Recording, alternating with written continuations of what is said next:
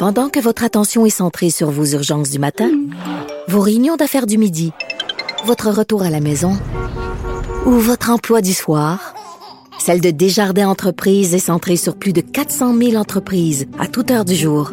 Grâce à notre connaissance des secteurs d'activité et à notre accompagnement spécialisé, nous aidons les entrepreneurs à relever chaque défi pour qu'ils puissent rester centrés sur ce qui compte, le développement de leur entreprise.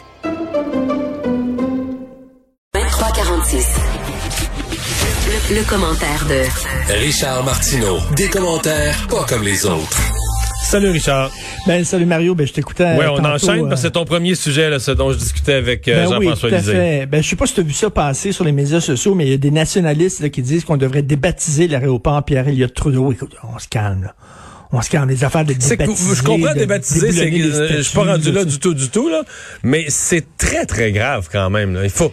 J'ai peur que ça passe, qu'on en parle pendant 24 heures puis qu'on l'oublie, mais de savoir que le premier ministre du Canada voulait détruire l'économie du Québec, là, donc de façon proactive, vider des emplois du Québec, mettre les travailleurs québécois à pied pour envoyer ces emplois-là en Ontario. dans C'est quelque chose.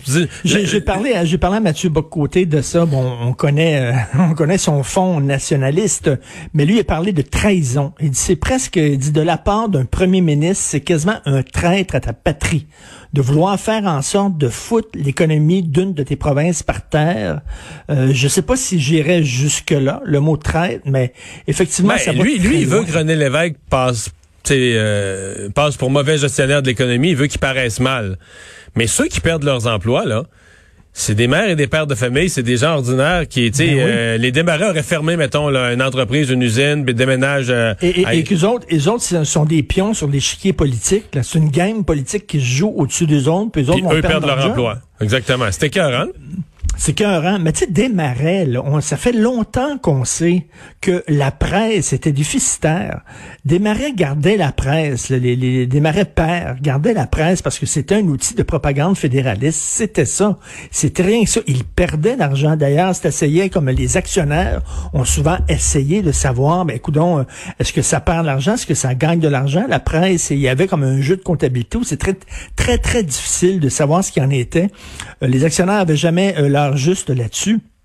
Mais on peut on peut penser que c'était déficitaire puis le garder euh, en vie euh, pour la propagande fédéraliste. D'ailleurs, quand quand c'est arrivé à la deuxième génération, tu as vu eux autres ils regardaient les chiffres, ils regardaient les colonnes de chiffres, ils se sont débarrassés de la presse. Et la question que je me pose, c'est que la presse maintenant est un organisme à but non lucratif qui, a- qui ont supposément officiellement plus de lien avec les démarrais. Sauf que tu as vu Nathalie Grandmont, elle est devenue éditorialiste en chef et elle a dit son premier texte, elle dit pour être éditorialiste en chef de la presse, vous devez faire une profession de foi fédéraliste.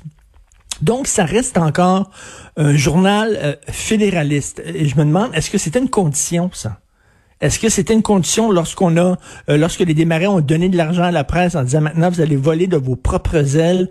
Est-ce qu'il y avait dans le fine print une condition que vous allez demeurer un journal? Parce qu'il n'y a rien qui les empêche, là.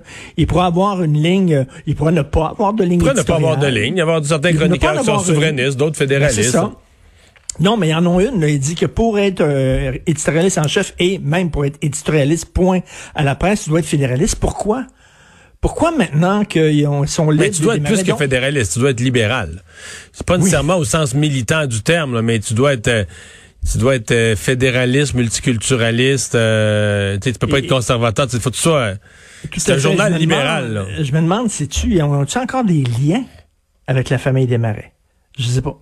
Je, je, je pose la question, je serais curieux de curieux de savoir ça. Richard, le projet du REM, euh, on en a beaucoup parlé. Ceux qui l'ont vu, par la partie construite déjà remarquent à quel point c'est quelque chose d'assez massif. Euh, Il faut croire que des firmes d'arch- d'architectes, euh, de voir ça passer en ville, ça va pas du tout. Là. Écoute, moi, j'imagine, j'imagine un party de Noël à la caisse de dépôt. Tout le monde est un peu pompette, là. Euh, et là, il y a quelqu'un qui dit, hey, y a-t-il une façon, là, de rendre Montréal encore plus laite que ce que c'est? Fait que là, les gens ont dit, ben non, c'est pas possible, c'est une ville qui est laide. Euh, Pittsburgh, comparé à Montréal, c'est, c'est Venise, Milwaukee, c'est Paris, là.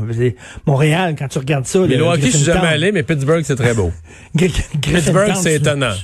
Griffintown, c'est une horreur, là, vraiment. Là, on l'a complètement raté. Une tour de condo devant une autre tour de condo, devant une autre tour de condo, tu peux sauter d'un balcon à l'autre. La, la, la, l'autoroute euh, Ville-Marie qui est pas recouverte, qui est comme une balafre. C'est, c'est pas une belle ville. Mais là, on dit, OK, je sais comment. On va faire un monorail surélevé. Et chaque fois que je roule dans les rues de Montréal, qui est une ville sympathique, qui est une ville, c'est le fun de vivre à Montréal, mais c'est pas une belle ville. Il y a aucun plan d'urbanisme, il y a rien. Et, et tu vois ces pylônes-là qui vont se dresser. Euh, écoute, je me dis chaque fois, tabarnouche que ça va être laid. Ça va ressembler à un film de science-fiction des années 60. Je me souviens d'un film de science-fiction de François Truffaut qui a été tourné en 1967 qui s'appelait euh, Fahrenheit 451. Mm-hmm. Et justement, il y avait un monorail comme ça. C'est comme ça qu'on imaginait l'avenir dans les années 60. Mais c'est drôle, alors qu'on est en train de tout enfouir. Euh, tu sais... Euh, Ouais, mais là, il semble que dans. Bonaventure, mais t'as entendu des explications? Ils disent on peut plus. Euh, on peut pas réenfouir un autre train à travers les autres, les coûts, eh, les coûts, les risques. Euh, mais ça va être, ça va être là. Comme je dis souvent avec, Benoît, on rigole là-dessus. Quand ils vont, le, le, ça va être l'inauguration du, du monorail. Ils vont faire ça 4 3 2 1. Là, on va cligner des yeux, puis là, il va y avoir des graffitis partout partout, les graffitis de haut en haut. Ça va être Mais c'est quoi pour toi l'alternative? On dessert pas l'Est de Montréal, on passe par ailleurs, euh, on passe en dessous, euh, peu importe le prix et les risques, on, on creuse plus creux en dessous, on passe en dessous. Qu'est-ce qu'on fait? Je sais pas, mais ça va être laid. Écoute, je, suis allé à Détroit. À Détroit, il y en a un comme ça, un monorail dans le plein centre de la ville. C'est pas beau, là. Est-ce qu'on peut faire des, des, des, À Détroit, d'après moi, Richard, on fait ce qu'on peut, là. C'est, c'est la ville, c'est la ville la plus, si je me trompe pas, c'est la ville la plus en décroissance au monde dans la dernière décennie.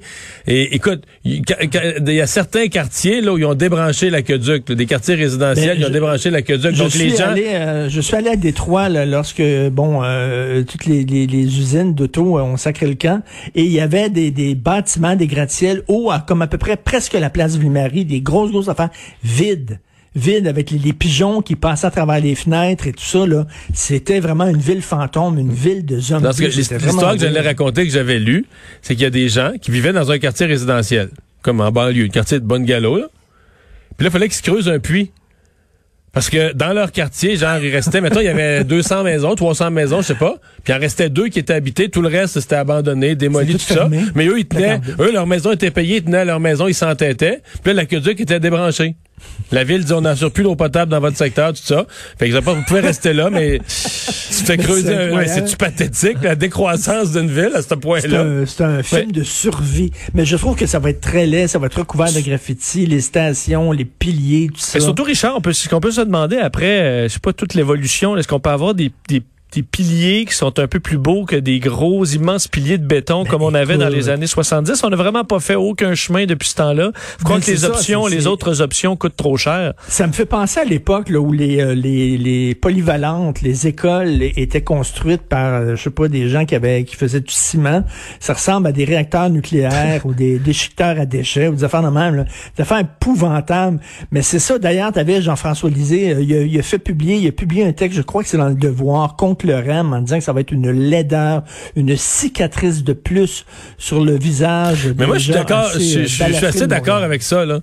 C'est juste que j'ai de la misère, moi, à me prononcer sur l'alternative, de dire, bon, ben, dans l'Est de Montréal, euh, qui mange de la gomme, euh, veut dire, est-ce il n'y aura pas de Est-ce que, je sais bien qu'un tramway, là, ils sont avec ça à Québec, là, mais est-ce qu'un projet de tramway aurait été mieux qu'un monorail surélevé comme ça? Je ne le sais pas. Richard, l'architecte qui, à qui on donne la nuit pour penser à ça. Salut Richard. Salut à demain.